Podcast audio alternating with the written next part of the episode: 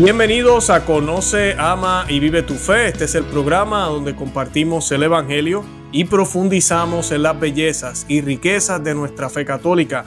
Les habla su amigo y hermano Luis Román y quisiera recordarles que no podemos amar lo que no conocemos y que solo vivimos lo que amamos. En el, en el día de hoy me acompaña un novicio, no es un sacerdote todavía, sé que muchos posiblemente están viendo las imágenes y dicen, ¡uh, un padre nuevo!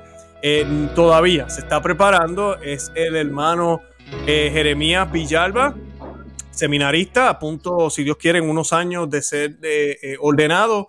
Y pues estamos muy contentos de estar con él aquí. Los que llevan siguiendo el programa un tiempo, posiblemente se acuerdan de una entrevista que tuvimos con el padre Hayton desde África. él estaba con él en ese video. Así que si usted vio ese programa, sabe quién es él. Si no lo ha visto, después que terminen de ver este programa, los invito a que lo vean para que conozcan un poco más de lo que hace eh, la Orden San Elías y toda la misión y todo eso que ellos hacen, que hoy vamos a estar hablando un poco de, de eso en el programa. Pero yo antes de comenzar quiero darle la bienvenida a Jeremías Villalba al programa. Jeremías, bienvenido, es un honor para mí tenerte aquí en el programa. Muchísimas gracias, Luis. ¿Cómo estás? Es un placer para mí también estar aquí. Bueno, muchísimas gracias por, por la invitación a tu programa. Gracias. Mira, te iba a preguntar, ¿es la primera vez que entrevisto a un novicio, o novicio que se dice? Así es, novicio. Novicio. So, no hay una palabra especial. O sea, yo solo digo Jeremías. Señor Jeremías Villalba. Sí, Jeremías, efectivamente, sí. El, novicio está en la, en la primera parte del seminario, ¿no? El noviciado es la parte introductoria antes de comenzar los estudios de filosofía y teología. Ok, excelente. Sí, la, eh, vuelvo otra vez. La primera vez que entrevisto a, a, un novicio o a una persona, a un eh, ¿cómo diría decir? A una, seminarista. ¿verdad? Podríamos decir. Así que estoy muy emocionado, muy contento de, tenerte. Además de que los que vieron el programa saben, saben ya la labor que Jeremías ha estado haciendo, misionera, una labor excelente y en un lugar muy, muy pobre, pero que han aceptado el Evangelio de una manera eh, han aceptado las riquezas más grandes que pueden haber en la tierra de una manera excelente. Y pues de, todo eso vamos a estar hablando hoy. Vamos a hablar de la crisis, vamos a hablar de, tu llamado al, sacerdocio, de tu vocación, qué hace falta en la iglesia hoy en día. Bueno, vamos a hablar muchísimas cosas eh, con Jeremías. Va a ser una conversación muy buena. Pero antes de comenzar también queremos encomendársela al Señor y pues yo quisiera que eh, usted, Jeremías, pues hiciera una oración para encomendarnos a, a la Virgen y al Señor para este programa. Por supuesto. En nombre del Padre, y del Hijo y del Espíritu Santo. Amén. Vamos a encomendarnos a nuestra Madre para que, bueno, para que también el Espíritu Santo sople en esta conversación y que ayudemos a todas las personas que podamos ayudar a través de, tu canal y de tu apostolado. Ave María, gracia plena, Dominus tecum, benedicta tu mulieribus, benedictus fructus ventris tu, Jesús. Santa María, Mater Dei, ora pro nobis peccatoribus, nunc et hora mortis nostra. Amén. Nomine Patris, Filii, Espíritu Santi. Amén. Amén, bendito sea Dios. Gracias, eh, Jeremías, de verdad que sí. Eh, sigo sintiéndome extraño, te veo con cuello y me dan ganas de decirte padre.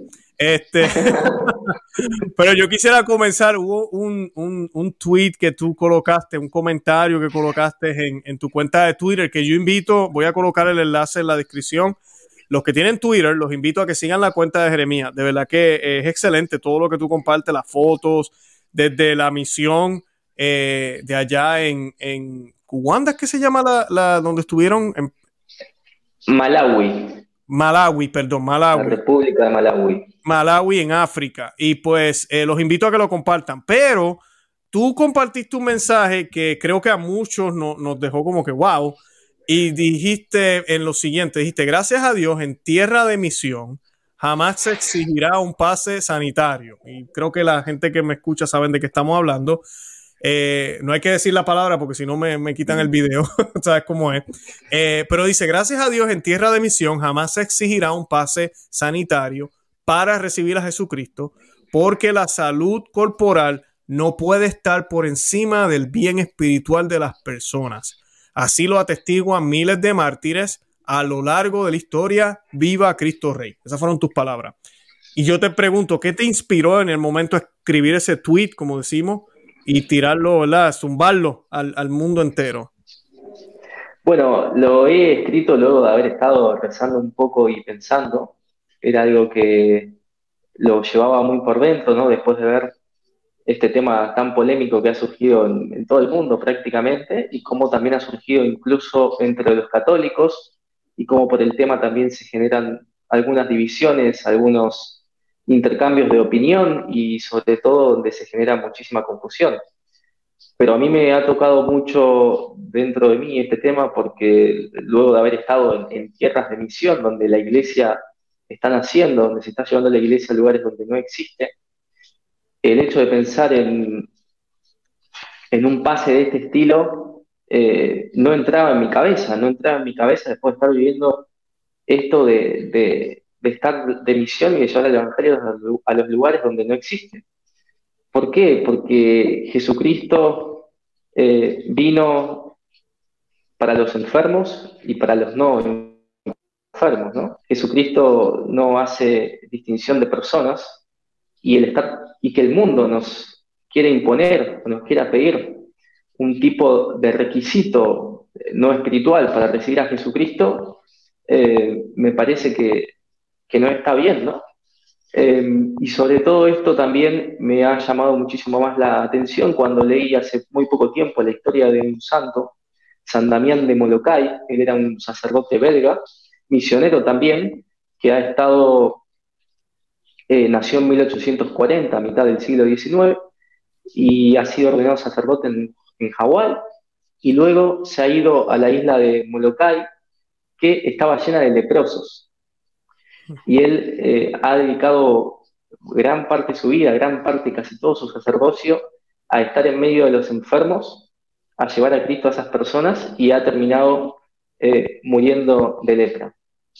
Entonces, eh, al ver estas cosas, al ver la misión a oyentes, al ver el ejemplo de tantos santos que han dado su vida muriendo sin tener miedo a enfermarse y sin tener miedo a contagiarse de cualquier enfermedad, eh, se me hace muy claro, y creo que a todos los católicos que tenemos la fe puesta en Jesucristo, se nos hace muy claro de que no deberíamos de tener que estar exhibiendo ningún tipo de requisito más que nuestro corazón abierto y nuestro arrepentimiento sincero para ir a recibir a Dios, ya sea en la Eucaristía o ya sea en una predicación o, bueno, o en el contexto eh, que sea, ¿no? Y eso la verdad que lo he estado pensando mucho rezando mucho por dentro y bueno, fue así que tiré ese tweet en una, especie de, corazonada, ¿no? Claro, claro, no, eh, ha sido muy lamentable. Ya yo he hablado con algunos sacerdotes, inclusive en el programa eh, sobre esto y, es muy triste, es muy triste. No se trata de tentar a Dios, sí, vamos a tener precaución aquí y allá, pero llegar al punto de que las precauciones sobrepasen el fin, hay un problema. Entonces no, ya no son precauciones, ya son prohibiciones. Y la iglesia no está para eso. La iglesia eh, no, debe, no debe prohibir. Yo siempre le digo a la gente, la iglesia católica siempre, eh, en contra de gobiernos, en contra de mandatos, siempre, siempre he tenido las puertas abiertas para el mundo entero, ah, para creyentes y no creyentes también. O sea, hemos sido siempre ese ejemplo. Entonces, ¿qué nos ha pasado ahorita? Que hasta con los propios católicos los queremos dejar fuera porque no tienen un pase sanitario. Eh, eh, es impresionante. Eh, y pues de verdad que hay que orar muchísimo, pero yo invito a los sacerdotes que nos están viendo a que abran los ojos, que no se dejen llevar por este tipo de orden, así venga de un obispo, esto es algo muy, muy injusto, no, no, no, da, no ayuda al Evangelio, ¿verdad? Eh, sí, yo te felicito sobre todo, perdón. Adelante. Es, es algo también de sentido común, ¿no? Porque creo que simplemente con leer el Evangelio y ver cómo era que actuaba Jesucristo, eh, uno se da cuenta de que es incompatible esto en una iglesia católica. Dentro, de, para que uno vaya a asistir a misa, existe algo como esto, ¿no? Eh, y es cuestión, efectivamente, como decís vos, de, abrir un poco, un poco los ojos y, darnos cuenta de que lo esencial es, nuestra, nuestra vida espiritual, ¿no? Y también, como decís vos, no se trata tampoco de estar tentando la muerte y de no cuidarse, pero bueno, pero frente a Dios ningún sacrificio va a ser lo suficientemente grande.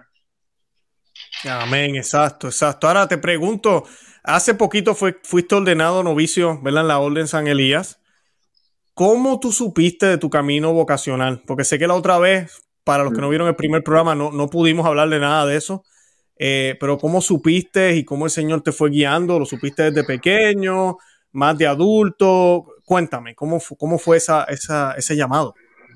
Bueno, es un largo camino. Eh, yo he crecido en una familia católica, pero mi conversión ha sido aproximadamente a los 14, 15 años, cuando mi mamá me obligó a ir a la iglesia, me obligó a hacer el curso de confirmación en la iglesia, yo no quería saber absolutamente nada, recuerdo. Pero bueno, en ese tiempo que me estaba acercando a Dios, em, una, mi padrino de confirmación me ha hecho conocer el, eh, el Opus Dei, una institución de la iglesia a la que tengo mucho aprecio, porque ahí tuve mi primer retiro de silencio en donde me convertí y luego donde tuve toda mi principal formación inicial. Eso fue un antes y un después en mi vida. Y recuerdo que el primer momento en donde yo sentí el, llamado, la vocación, donde yo todavía no entendía mucho, fue cuando estaba en un casamiento de una de mis catequistas de confirmación, que se estaban casando y estaba el sacerdote que, bueno, estaba celebrando la misa. Era un sacerdote joven, me acuerdo, y yo me sentía muchísimo más atraído por ese sacerdote joven que por las dos personas que se estaban casando. Y eso generó una especie de, de, algo en mi interior que guardé por mucho tiempo hasta que luego de un par de años hablé con un sacerdote. Eh, por una cosa o por otra, comencé la universidad estudiando Derecho, estuve siete años estudiando en la Universidad de Buenos Aires hasta que me gradué en marzo de 2021. Y durante todo ese tiempo eh, he intentado llevar una, una, vida de fe, una vida cristiana. He tenido varios noviazgos, eh, intentando llevar un, noviazgo católico, ya que en un punto pensé que Dios me estaba llamando eh, al matrimonio, ¿no? Pero Dios eh, a lo largo de esos años, poco a poco, ha ido, continuó golpeando la puerta. por ejemplo, yo cada vez que veía un sacerdote vestido de sacerdote, ni hablar cuando veía una sotana, se me erizaba la piel y yo sentía que había algo dentro mío que, que me quemaba. Todavía me acuerdo con mucha claridad las veces en que yendo a la universidad he visto sacerdotes con sotana en la estación de tren viajando o en algún lugar de la ciudad. Eh, y poco a poco se me fue llenando todo de señales en donde yo dije, acá está pasando algo. Eh, y así que, bueno, eh, el último noviazgo que tuve, la verdad que me ha ayudado mucho a acercarme a Dios y a conocer más qué es lo que Dios quería de mí. Entonces, en un momento determinado se me hizo muy, muy fuerte esto que Dios quería de mí. Yo no sabía ni dónde ni cómo. Sabía que mi vocación no era en el seminario diocesano, sino percibía que Dios me estaba llamando pero no sabía en dónde ni cómo. Y en un momento terminé mi noviazgo para poder rezar bien este tema y le dije al Señor, Señor, no sé dónde me está llamando, no sé ni cómo, porque todavía estoy en la universidad, estudiando, pero sea donde sea, quiero decirte que sí, y vos mostrame dónde. Y ese momento en donde estaba discerniendo uno la vocación es muy especial porque uno tiene un montón de cosas en el corazón y sin embargo ve nublado. Y esas cosas Dios las permite para que uno le diga sí a Dios independientemente del lugar en donde Dios te llame, para que sea una forma de, decirle que sí a Dios sin condicionamientos. Que bueno, eso me ha llevado mucho tiempo, ha sido un proceso eh, muy largo, ¿no? Y recuerdo el momento culman en donde, yo ya me decidí directamente a, seguir a Dios, sobre todo en el sacerdocio. Fue un día, esto, en medio de la pandemia todavía, cuando había, habíamos salido de nuestras casas después de tanto tiempo, en una de las veces que, fui a misa, luego de, esto es algo muy personal, pero bueno, lo cuento porque es eh, parte fundamental de, mi vocación. Luego de, de, la comunión, Dios en un momento me dijo, eh, ¿por qué me buscas en donde no estoy? ¿Acaso no soy suficiente? Y eso me terminó, eso me terminó de, quitar todo tipo de dudas, ¿no? Y luego de ese momento sentí un consuelo muy grande, una paz interior muy fuerte. Y ahí empecé con mucha más fuerza a buscar el lugar donde Dios quería que me llamara, donde, Dios quería llamarme. Y así fue que contactando sacerdotes, he buscado bastantes sacerdotes, he hablado con muchas órdenes religiosas y demás, y con el padre Federico Hayton, que es un sacerdote misionero de, la orden San Elías. Él en ese momento se encontraba eh, en un país de África y comenté a, comencé a contarle mi proceso vocacional, todo lo que me había pasado estos últimos años hasta que me dijo, muy bien, si querés venir a hacer un proceso de discernimiento, tenés que venirte a Malawi, África. Eh, yo creo que en mi vida Malawi lo había escuchado simplemente unas menos de cinco veces, porque es un país bastante exótico que está en África Oriental. Em, pero bueno, como Dios, si Dios te llama, Dios te va a dar las gracias y las fuerzas y las valentías necesarias, eh, me lo tomé como, como una aventura y bueno, comencé todo el proceso para, para ir a Malawi y hacer el plantado. Me quedaban dos materias de la universidad, entonces terminé esas materias de la universidad, me gradué como abogado en la Universidad de Buenos Aires en marzo del 2021 y en mayo partí para, para Malawi. Y otra cosa, otra cosa más muy interesante, eh, luego, bueno, esto después lo, mencionamos un poco mejor, pero la Orden de San Elías en parte se dedica a las misiones adyentes, en ir a estos lugares exóticos donde la iglesia no existe. Y yo de chico, la verdad es que eh, jamás había sentido quizá esto de, de ser misionero, de ir, a de ir a un lugar lejano. Sin embargo, Dios había puesto ciertas, ciertos anhelos en mi corazón eh, que tenían que ver con mi vocación. Por ejemplo, siempre me habían gustado muchísimo, muchísimo de chico, desde chico, las banderas y los países, aprenderme el nombre de las banderas, aprenderme el nombre de las capitales, de las ciudades, de los distintos países, los distintos lugares, a, jugar con la geografía. Eh, los idiomas también siempre han sido algo muy interesante para mí y con lo que me he divertido muchísimo tiempo. En derecho me enfoqué mucho más en el derecho internacional que en cualquier otra cosa. Entonces, cuando vi que Dios me llamaba tan lejos de mi casa, eh, comencé a, atar cabos y, pude ver que, bueno, ahí era donde el lugar donde yo iba a, cumplir todos los anhelos que, Dios había puesto en mi corazón. Y así fue que, llegó a Malawi, que llegué a Malawi para terminar de discernir mi vocación y además hacer eh, la bueno, misión al Y bueno, eso es un poco más o menos eh, son 10 años de mi vida, desde los 15 hasta los 25 años, ahora tengo 26, en donde he estado discerniendo mi vocación. Han habido momentos de, luz, momentos de oscuridad, momentos difíciles, otros momentos buenos, pero bueno, lo que me ha ayudado mucho a mantener, a discernir mi vocación, es intentar la oración, es eh, rezar cada día de nuestras vidas y asistir a los sacramentos, ¿no? la confesión y, y la Eucaristía sobre todo. Excelente, bueno, gracias por esa historia. No me esperaba una respuesta como esa, de verdad. Eh, ahora sí te pregunto, vi, me acuerdo en Twitter haber visto que tú colocaste una foto, y perdona mi ignorancia, eh, porque hicieron, no sé si llamarle ceremonia o rito de la, del noviciado, pero fue allá, ¿verdad? en la misma misión, obispo de allá, ¿no? efectivamente, hice, efectivamente así es, hice seis meses de postulantado que es el periodo en donde uno, bueno, termina de discernir su vocación, y luego el noviciado comienza específicamente con la imposición de la sotana. Entonces, a mí el 13 de noviembre, eh, el obispo de la diócesis donde estábamos haciendo la misión en Malawi, eh, me bendijo y bueno, y se me impuso eh, la sotana que marca, el, comienzo del noviciado, el comienzo de este proceso formativo hacia el sacerdocio. Entonces, a partir bueno, de ese momento ya he comenzado a usar la sotana todos los días eh, de mi vida hasta que, bueno, hasta que se me haga piel, como decía el padre Castellano. Excelente, amén, amén. Ahora, hablarnos un poquito de la Orden San Elías, que sé que empezaste a hablar un poco de ello. Eh, para los que no saben, porque hay gente que no ha visto tal vez los programas que hemos hecho con el padre Hayton, hemos hecho ya dos, que hemos estado hablando un poco de las misiones de, ellos, eh, o de ustedes, porque debería decir ustedes también, tú eres parte de, ellos. ¿Qué, qué, ¿Qué es la Orden San Elías?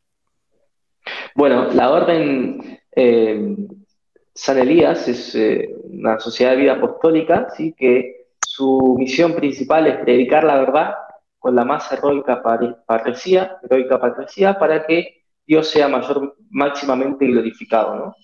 Y esto particularmente a través de la misión oyentes.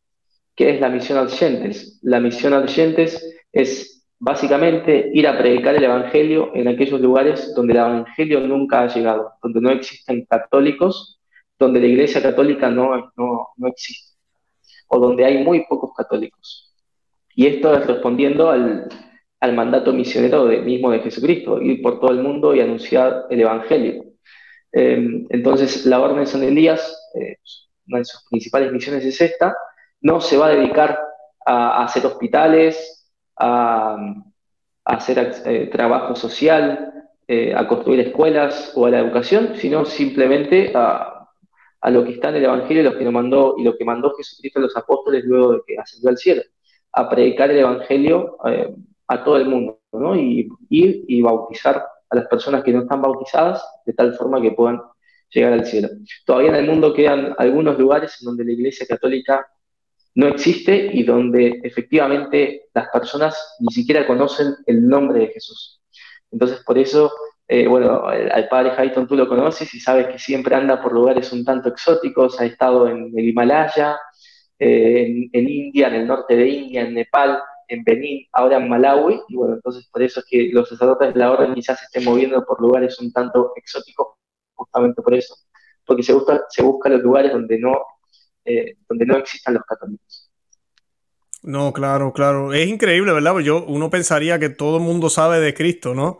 Y todavía en el 2021 hay lugares remotos, pero los hay, donde Cristo, el mensaje de Cristo no ha llegado, ¿verdad? Eh, te pregunto, ¿qué nos puedes decir de esa experiencia? Eh, además de lo que ya nos has dicho, pero ¿qué, ¿qué nos puedes decir de esa experiencia que no fue pedida? Me encanta lo que dijiste, porque yo siempre le digo a la gente que cuando, cuando es de Dios, ah, suceden cosas que uno se da cuenta, ah, por eso yo sé esto, por eso me aprendí aquello, por eso me, uno ve el dedo de Dios perfectamente y, me encanta lo que mencionaste. Eh, y estoy seguro que esta experiencia de, ir hasta, hasta África no era algo planeado para nada. Es el dedo de Dios, es la mano de Dios trabajando en tu vida. ¿Qué nos puedes contar de esa experiencia? Bueno, efectivamente, como, como tú dices, ha sido algo muy impactante para mí, ¿no? Porque le he preguntado muchas veces a Dios, ¿por qué me has mandado a mí a este lugar, a Malawi, y no a otras personas que quizás están tan, mucho mejor preparadas que yo? Además, todo esto en un contexto de donde estábamos saliendo de pandemia, había muy pocos vuelos, eh, hemos llegado, llegué a Malawi y luego se han cancelado todos los vuelos, entonces efectivamente fue como algo muy, muy de Dios. Y la verdad que ha sido una experiencia impresionante, ¿no? La misión Argentes eh, tiene una particularidad que es, uno está en las periferias, uno está lejos incluso de, la ciudad. Entonces uno tiene que acostumbrarse eh, a muchísimas cosas en la misión, ¿no? Comenzando por el idioma, eh, por la gente, por la cultura, todo es distinto, todo el ambiente en el que uno se mueve es diferente a lo que uno está acostumbrado. Sin embargo, Dios te da las gracias necesarias para que puedas llevar a cabo lo que Él te pide. Entonces yo, por ejemplo, nunca me ha gustado ir de campamento en mi vida. Dormir en carpa para mí era algo no negociable. Cada vez que me decían algo de irme a dormir en carpa, yo decía que no. Y sin embargo, yo ahora me estaba yendo a Malawi a misionar, a ir a aldeas en las periferias donde probablemente iba a tener que dormir en carpa o quizás sin carpa. Eh, lo cual para mí pareció una locura al principio, pero sin embargo, cuando uno está ahí y simplemente se, abandona, se abandona en Dios, obviamente que hay cosas que a uno le cuestan, pero hay un montón de otras cosas en donde Dios te da muchísimos consuelos, en donde te ayuda a llevar esos momentos de los que uno no se cree capaz. Entonces Malawi me, ha marcado y sobre todo eh, es, el momento inicial de mi vocación, donde comencé mi proceso de formación hacia el sacerdocio. Entonces Malawi siempre va a estar en mi corazón. Yo creo que cuando pasen los años y mira el pasado, me acuerdo de este momento en donde me han impuesto la sotana, donde he estado haciendo misión, eh, va a ser un momento como muy, muy especial para mí, ¿no? Y sobre todo por después la cantidad también de anécdotas que han habido eh, en Malawi, la cantidad de gente que he conocido y la cantidad de, aventuras apostólicas también que hemos vivido intentando llevar el Evangelio a, aquellas aldeas donde, donde no lo conocían a Cristo. Exacto. ¿Y, tu familia y amigos te apoyan? ¿Cómo ha sido la experiencia con ellos? Sí, mi familia, bueno, mi familia la verdad que me apoya muchísimo. Ellos tengo dos hermanos, además, una hermana y un hermano más grandes. Eh, y junto con mis padres, la verdad que me apoyan muchísimo y siempre están eh, rezando por mi vocación, por mí. Obviamente ha sido difícil para ellos al principio que yo me vaya tan lejos, eh, pero lo han entendido mucho y me han apoyado muchísimo. Y mis amigos, bueno, los amigos, me acuerdo el momento cuando un día estábamos entrenando, yo hacía atletismo antes en Argentina, en mi país, y un día estábamos entrenando, terminando el entrenamiento, y le digo a mis amigos, mis más cercanos amigos de, toda mi vida casi, que son unos cinco o seis, y les digo, me voy a Malawi porque quiero ser sacerdote. Y al principio, pues, ellos, muchos de ellos, bueno, no practican la fe, entonces pensaron que les estaba haciendo una broma. Ellos podían imaginárselo un poco, pero de ahí a que eso suceda y sea efectivamente un hecho, pensaban que le estaba haciendo una broma, entonces no entendían. Y, luego han intentado convencerme de que no, pero te estás recibiendo de abogado porque no te quedas uno o dos años y, pruebas un poco ejerciendo la abogacía y luego si ves que es lo tuyo. Eh, entonces, bueno, para mí era muy divertido, ¿no? Contarles esta experiencia porque era algo que los, los sacaba de, su esquema, ¿no? Pero bueno, finalmente todos ellos me han terminado apoyando porque en definitiva son amigos y siempre estamos eh, en contacto. Les he contado también miles de anécdotas al volver y están contentos ellos también porque, bueno, saben que estoy siguiendo mi vocación. Y, bueno, y, y, sí, la verdad que, bueno, me apoyan también a pesar de todo. Qué bueno, qué bueno. Ahora, yo coloqué esta pregunta y, gracias a Dios las cosas, el Señor las ha llevado como más o menos me esperaba. Has hablado todo muy bien. Ahora yo te quiero hacer una pregunta. ¿Nos puedes contar algún momento de dificultad cuando te encontrabas allá en esa misión? Un momento de dificultad donde tú dijiste, uff, aquí sí que es. Eh, ¿Me puedes compartir una de esas experiencias? Estoy seguro que son varias. Sí, por supuesto. Em, el principal, la principal dificultad que uno tiene cuando está en la misión no es física, eh, si bien a pesar de que uno tiene un montón de cansancio en muchas ocasiones, donde uno se enferma un montón de veces, nos ha pasado a enfermarnos muchas veces, sino que es, es espiritual y también es, es mental, ¿no? En el sentido de que uno a veces puede tener muchas tentaciones por falta, falta de fe, en pensar de si uno está verdaderamente en el lugar donde Dios lo quiere, de si uno no está perdiendo el tiempo, porque claro, cuando uno está yendo a compartir almas a Dios y a llevar a Jesucristo, eh, las fuerzas del mal se ponen, eh, bueno, se desesperan porque les estamos quitando almas al demonio. Entonces eso hace que a veces los misioneros tengan muchas tentaciones. ¿no? pero bueno, con la oración uno las puede llevar adelante. Eh, entonces yo recuerdo que los momentos más difíciles que he tenido han sido momentos en donde estaba cansado mentalmente por la cantidad de actividades que hacíamos, por la cantidad de postulados que hacíamos. Entonces uno a veces piensa que no da abasto, que las cosas se le están yendo de las manos y que las cosas no van a funcionar. En definitiva es una falta de fe. Entonces yo recuerdo momentos en donde mi cabeza explotaba porque yo no sabía cómo hacer para que el dinero eh, que teníamos que usar para los apostolados alcance, cómo íbamos a coordinar todas las actividades que teníamos que hacer. Eh, y, me acuerdo que los momentos más difíciles, difíciles han sido esos, ¿no? donde yo decía, Señor, eh, no puedo más, estoy cansado, no sé cómo hacer para que todo esto funcione, porque son muchas cosas las que tenemos y, está todo verdaderamente complicado. En definitiva, eso se soluciona confiando en Dios, teniendo fe en la providencia eh, a pesar de, nos ha pasado noches en donde quizá teníamos que salir porque alguien se enfermaba y estábamos a nueve horas de nuestra ciudad, eh, perdón, a unas dos o cuatro o cinco horas de nuestra ciudad donde vivíamos y no sabíamos dónde íbamos a dormir. Y era medianoche. No sabíamos ni dónde íbamos a comer ni dónde íbamos a dormir. Estábamos con mucho cansancio. Entonces, eh, si uno se deja llevar por, por la, prudencia humana, donde uno quiere tener absolutamente todo controlado, uno se desespera. Y sin embargo, si uno se deja llevar por la providencia de Dios, Dios después va acomodando todo y, bueno, y Dios te va dando un lugar donde dormir, comida que comer y absolutamente todo, porque eso también está escrito en el Evangelio. Pero bueno, en, el momento cuando uno llega a la misión y empieza a experimentar estos primeros, estos primeros golpeteos, uno queda un tanto descolocado. Así es, así es. Y, y ya escuchándote, yo decía, wow, que mucho nos hace falta a nosotros. Pues yo que vivo aquí en Estados Unidos, ¿verdad? Países ricos, o sea, que tenemos cuánta comodidad hay. ¿Qué podemos aprender nosotros, los que vivimos en estos países de acá, incluyendo también Sudamérica, Centroamérica, ¿verdad?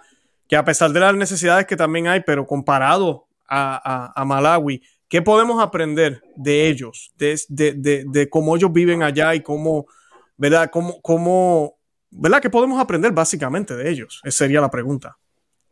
lo que he visto de la gente que vive allí en, medio de las aldeas, donde no tienen luz, agua, electricidad, eh, la comida es siempre la misma, es que tienen una pobreza, pero una pobreza muy digna, una pobreza que los hace estar cerca del cielo, porque estas personas están muy desprendidas de, puede que no sea, haber excepciones, pero en general la gente está muy desprendida de lo material y eso las hace estar muchísimo más abiertas y muchísimo más dispuestas a Dios.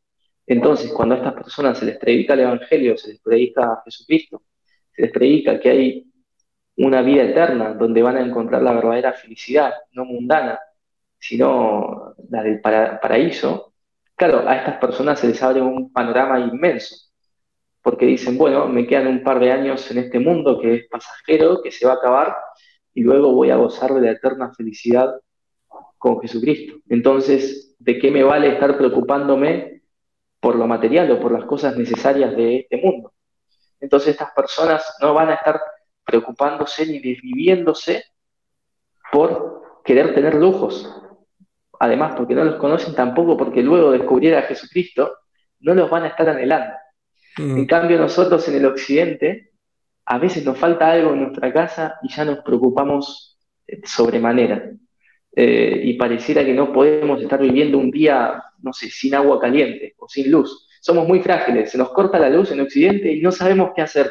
Estamos desesperados intentando que vuelva la luz. Eh, y sin embargo, bueno, lo que he visto es que estas personas viven muy desprendidas de todo este tipo de cosas y en el fondo eso las ayuda a estar muchísimo más cerca de alcanzar la vida eterna. Su corazón va a estar muchísimo más predispuesto, a eso, ¿no? Y, bueno, me ha pasado un, ejemplo en concreto.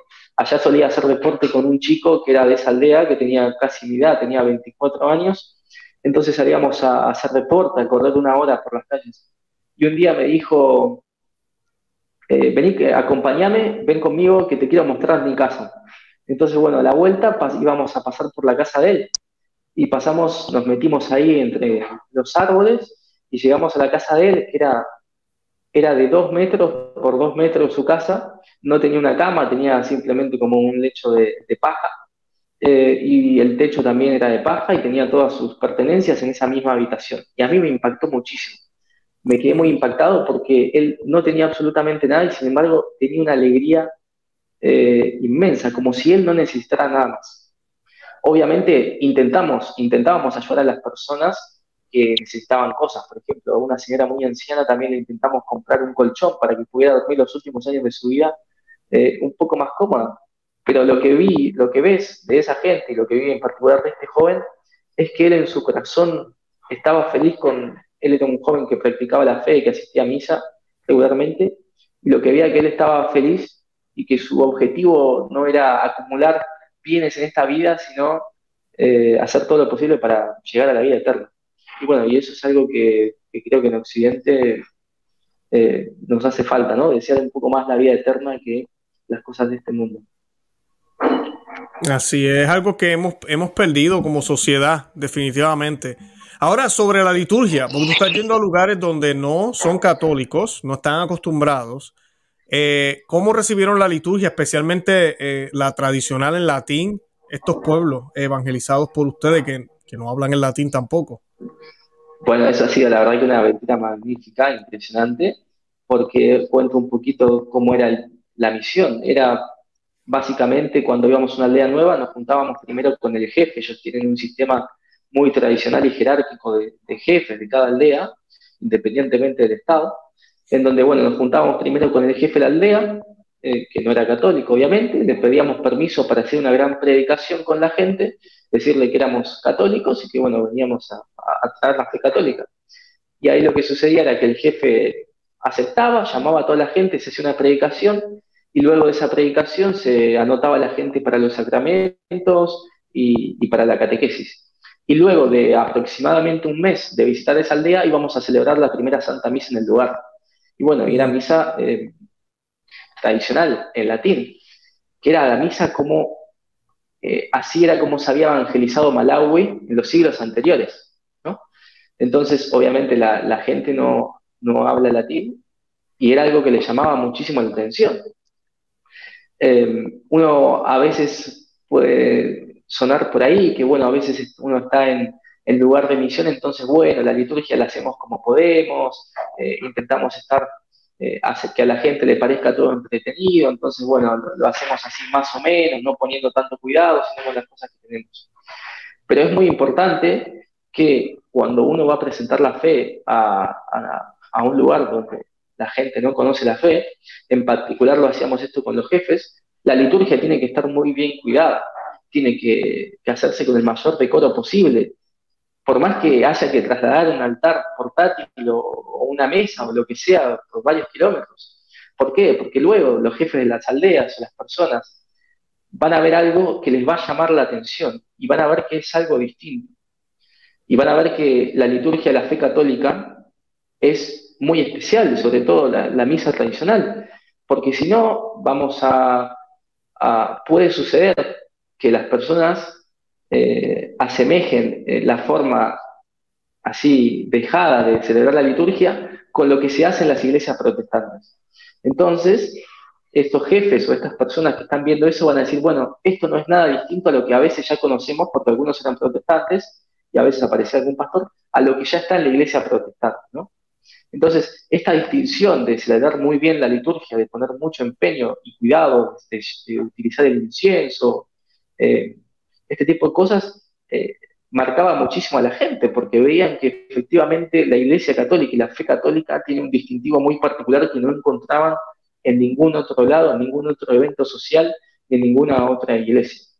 Y también hemos tenido una anécdota muy impresionante, que es a los pocos, al poco tiempo de llegar, al mes o al mes y medio, luego de la misa que celebrábamos a la mañana, llegó un hombre de unos 85 años aproximadamente, que se llamaba Luca, que vivía en una cercano al lugar donde nosotros teníamos nuestra base misional, y que fue a la misa porque había escuchado que estábamos celebrando la misa en latín, porque él, cuando era niño, era un altar boy y él ayudaba, colitaba en la misa tradicional en latín. Entonces, este hombre de 85 años se acordaba las oraciones en latín y empezó a recitarnos las oraciones en latín, el, el Pater Noster, Gloria, y todas estas oraciones. Y él estaba orgullosísimo de que todavía se acordaba de las oraciones en latín y vino, vino a hablar con nosotros para, para poder eh, contárnoslo. Y eso fue verdaderamente impactante, porque claro, los misioneros que habían estado en Malawi, que eran mayoritariamente de Canadá y de, Estados Unidos, eh, bueno, celebraban la misa en latín y la habían enseñado a la gente, y la gente se había aprendido las respuestas como este hombre Luke. Eh, y además de esto, también a los niños les encantaba, los niños me perseguían para que les continuara enseñando las oraciones en latín. Estaban con un cuadernito anotándose las oraciones en latín, el Pater Noster del Ave María. Y a veces yo iba caminando cerca de la iglesia y veía que los niños estaban juntos practicando el Ave María en latín. Era impresionante, ¿no? Qué bien. Ahora te pregunto, porque sé que muchos tal vez que no han ido a la misa tradicional tal vez se estén cuestionando eh, de, qué vale enseñarle a esta gente el Ave María en latín si no entienden lo que se está diciendo. Eh, cómo, cómo, tomaban ellos, sabe, el, el, saber que, ok, la liturgia es en latín, pero me imagino que ustedes le explicaban en el idioma de ellos. ¿Cómo, era esa dinámica con, estas con estas personas? Bueno, claro, eh, ellos hablaban chitumbuca, mi idioma nativo es el español, aunque utilizaba el inglés, el chitumbuca, y bueno, y les explicábamos que el idioma oficial de la Iglesia Católica, nuestra Iglesia Católica es el latín. Entonces yo le decía a los niños, miren, esta oración que vamos a aprender ahora no es en mi idioma, no es en el idioma de ustedes, sino que es en nuestro idioma. Este idioma que vamos a utilizar para, que utilizamos para celebrar la Santa Misa, que utilizamos para algunas oraciones, es nuestro idioma, que compartimos porque somos eh, católicos, ¿no? Entonces, cuando uno le explicaba eso a los niños y también a la gente, hacían como un pequeño clic en donde lo entendían y querían aprender cada vez más y más. Entonces, una vez que, obviamente, al principio, ¿no? la, misa, eh, la misa es el sacrificio de Cristo en la cruz, es un misterio, y en la misa tradicional se ve bien que es un misterio. Entonces, al principio uno puede llegar a estar medio perdido, pero con el tiempo uno va sumergiéndose en ese misterio y va aprendiendo cada vez más y más a adorar a Cristo a través de ese misterio, ¿no? Y con el latín, el latín ayuda a uno a concentrarse más, eh, y a rezar mejor. Y bueno, y estos niños eh, lo, lo, entendieron perfectamente, ¿no? Yo aprendía con ellos el chitumbuca, porque yo también me aprendí las oraciones en el idioma de ellos, para que vean que yo también podía aprender en otro idioma, y rezábamos en chitumbuca, y luego también rezábamos en latín, y ellos iban comparando y además entendiendo qué era lo que estaban diciendo. Y es una experiencia que, bueno, a mí me ha encantado, y a los niños también les ha encantado, y estoy seguro que todavía están allá eh, recitando estas oraciones. Qué bien, qué bien, qué chévere, qué chévere. Ahora te pregunto, ¿cómo, cómo, o sea, qué diferencia has notado? Tú que eres de Sudamérica, ¿verdad? ¿Qué diferencia has notado con la gente de nuestros pueblos cuando son evangelizados que con la gente que, ¿verdad? Que nunca ha sido cristiano, ¿verdad? Que nunca han conocido, que nacieron en un país. ¿Hay alguna diferencia cuando conocen a Cristo? Bueno, yo creo que la gente que no conoce a Cristo y que luego la conoce, recibe una gracia muy particular de Dios para poder eh, recibir la fe.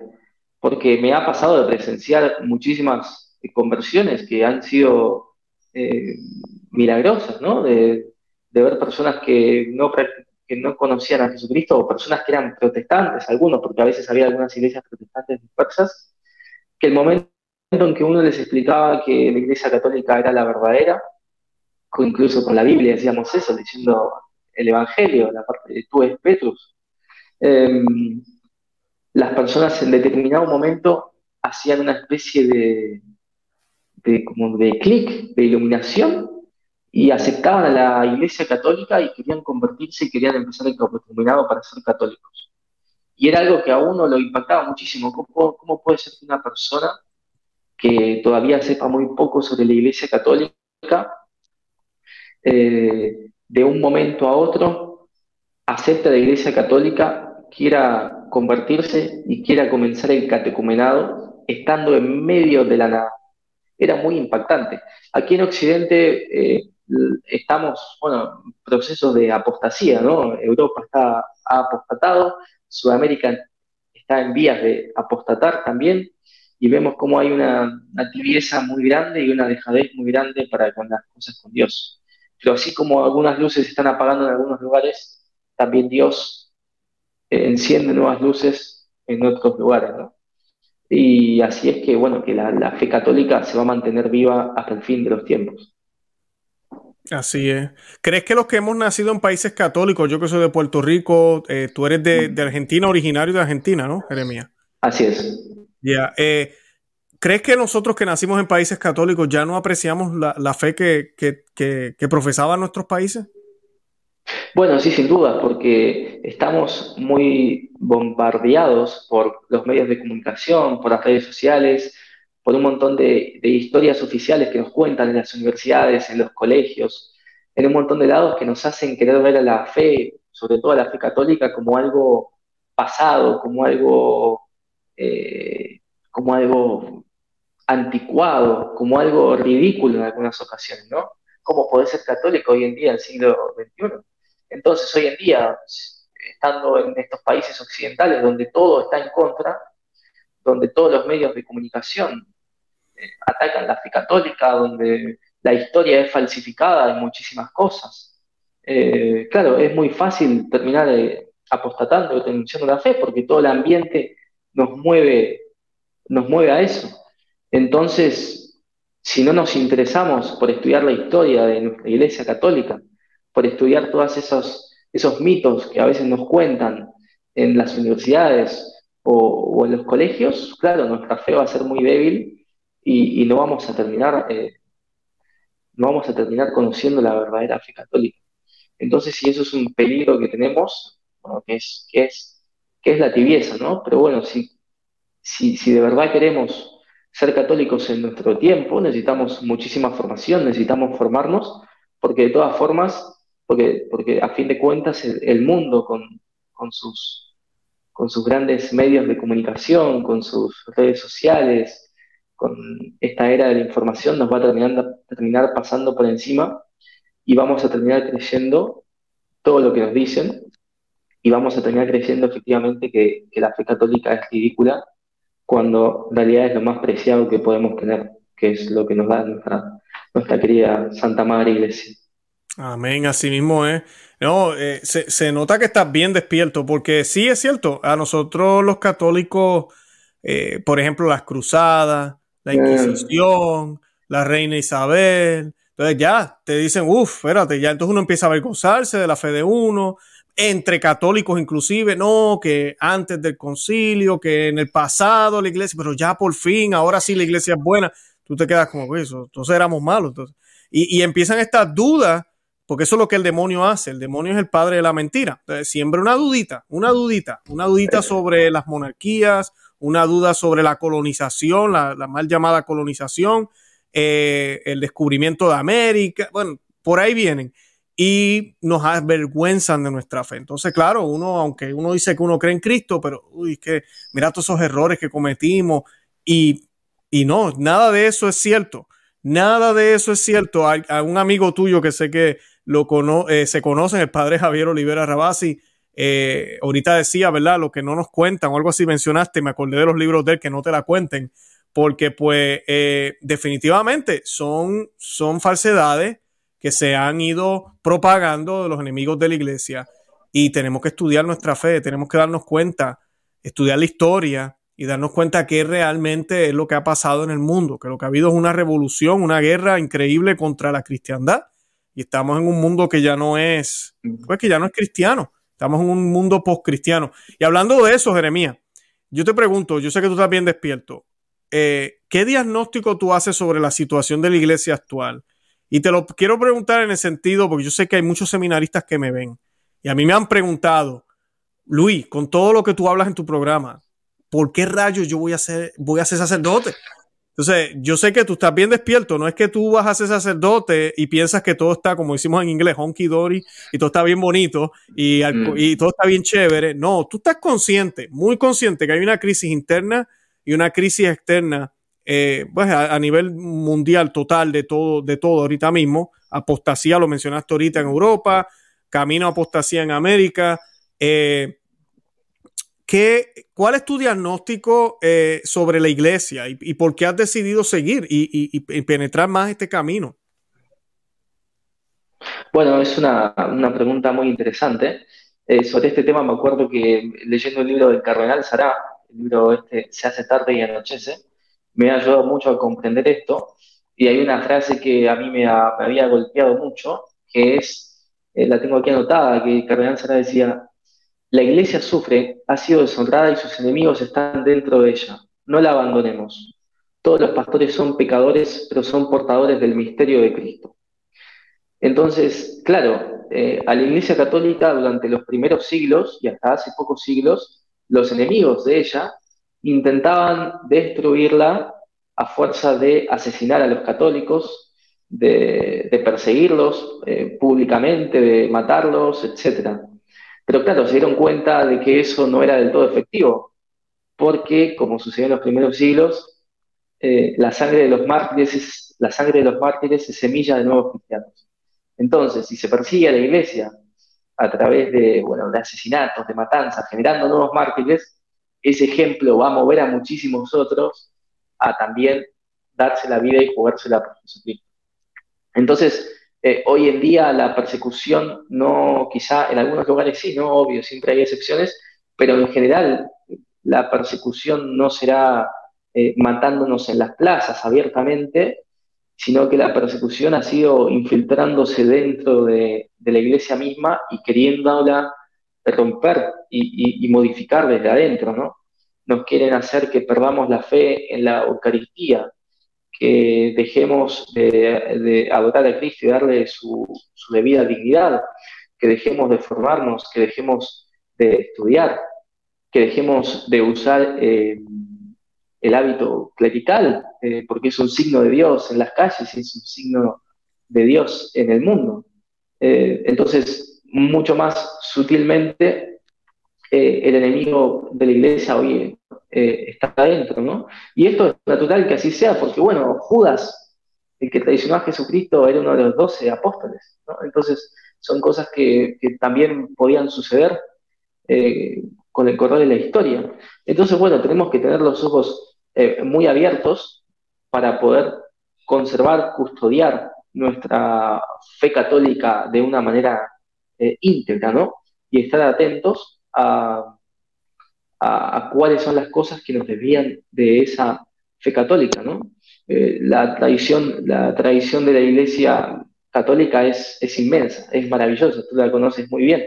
Entonces, si nosotros estamos eh, conscientes de eso y no dejamos que las verdades de nuestra fe, las más importantes, se, se devalúen y nos las cambien, bueno, nuestra fe católica va a seguir siendo fuerte y duradera.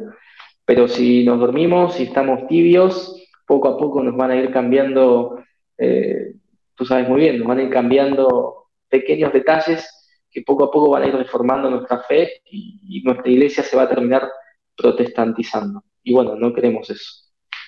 No, para nada, para nada. Pero sí hemos visto lo, lamentablemente el fruto podrido de todos de toda esta infiltración, pero también hemos mm. visto la resistencia. Hay mucha gente buena, muchos sacerdotes que están luchando, obispos. Eh, esta generación de ahora, eh, el Espíritu Santo está haciendo algo.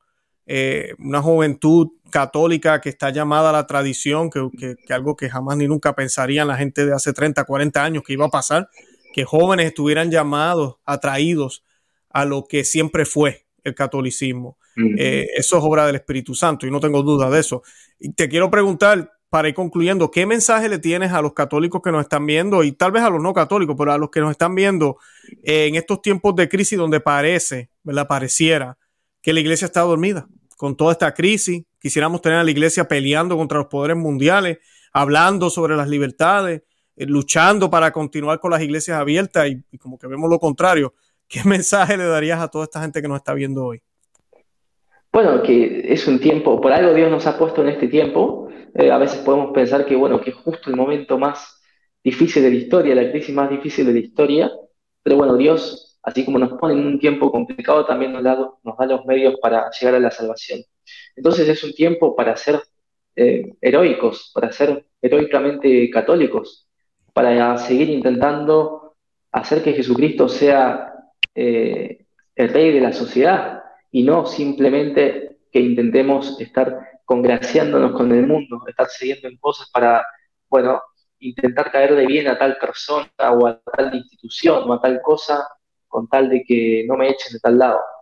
No, tenemos que ser católicos, tenemos que creer que Jesucristo sea eh, el, rey, el rey del universo, de todo, ¿no? Y, querer instaurar la, la cristiandad en su máximo esplendor, como ha sido hace muchísimos siglos. Entonces, eh, eso va a traer consecuencias, consecuencias graves. Eh, algunos Dios los llamará al martirio, a otros simplemente su martirio será ser humillados por este mundo, eh, pero tenemos que estar dispuestos a eso, ¿no? si queremos que Jesucristo sea lo más importante en nuestra sociedad, estamos siguiendo un crucificado, con lo cual tenemos que estar dispuestos, en caso de que sea necesario, eh, a morir en la cruz como Jesucristo. Eh, pero qué exagerado, ¿cómo vas a decir eso? Tampoco para tanto, Dios no quiere que suframos. Eh, este mundo, no, no estamos hechos en este mundo para la verdadera felicidad. Acá estamos de paz. la verdadera felicidad, la felicidad eterna, ya la vamos a tener en el paraíso. Entonces, acá tenemos que hacer todo lo que sea necesario para, para que Jesucristo sea lo más importante en todo nivel, a nivel social, político, familiar, eh, etc. Así que creo que eso es lo, más importante que tenemos que hacer hoy en día, ¿no? No tener miedo a ser eh, heroicos y a vivir nuestra santa fe católica con, sin miedo al que dirán, ¿no? Intentando predicar la verdad. Bendito sea Dios. Yo creo que no hay mejor momento para ser católico que hoy, Jeremías. Yo no tengo duda de eso. Y pues creo que el Señor te ha puesto en un camino muy interesante e importante. Yo le doy gracias a Dios de haberte conocido. De verdad que el programa que hicimos la otra vez los invito a que los vean porque yo me lo disfruté muchísimo. Cuando todos esos niños de allá y empezaron a cantar y todo lo que hicieron y los saludos, fue, fue bello. Y fue un pedacito nada más que pude ver a través de una cámara. Yo me imagino la alegría que ustedes sienten al poder brindar eh, a Cristo, que es lo más grande que podemos brindar porque no viene ni siquiera de nosotros, ¿verdad? Es de Dios y nosotros somos meros instrumentos. Así que yo estaré orando mucho por ti. Eh, yo les invito a las personas que nos están viendo, eh, yo voy a compartir los enlaces para las donaciones al, proyecto o Omnigentes Project que se llama, ¿verdad? Se me olvida el nombre Así es, Omnigentes Project. Omnigentes Project. Yo voy a compartir el enlace. No sean tímidos, donen, de verdad que necesitan el apoyo para poder seguir apoyando estas familias, estas personas que viven en estos otros lugares donde Cristo nunca ha sido predicado, lo están conociendo, pero todo cuesta dinero, ¿verdad? Para poder enviar misioneros, para poderlos ayudar, para poder también ayudarlos en términos físicos, pero, ¿verdad? Mayormente proveerles ese alimento espiritual, que es lo que, lo que realmente importa. Jeremías, ¿algo más que quieras añadir para concluir? No, eso, agradecerte a vos y eh, a ti por, por, esta entrevista. La verdad que, bueno, eh, siempre disfrutamos mucho de estar acá. La verdad que ha sido efectivamente muy linda esa entrevista que hemos tenido desde Malawi, eh, con los niños que cantaron un poco en latín y todo. Ha sido un momento muy lindo. Y bueno, y ahora ya en otro momento de mi vida, ya iniciando mi formación hacia el sacerdocio, les pido, bueno, a, las personas que, que miran tu canal, que que me tengan en, sus oraciones para que sea fiel y para que llegue al, sacerdocio. Y bueno, muchísimas gracias a, ti también por invitarme acá. Excelente. Yo le pido a todos los miles que nos están viendo, el próximo rosario que usted haga lo va a ofrecer por Jeremías Villalba, para que el Señor lo siga iluminando y lo siga guiando en este, en este caminar que el Señor le ha, puesto, este trabajo que le ha dado. Eh, Jeremías, si no hay nada más, yo me despido. De verdad que el Señor te bendiga. Y nada, Santa María, ora pro nobis. Que Dios los bendiga a todos. Bye bye. Hasta luego, muchísimas gracias.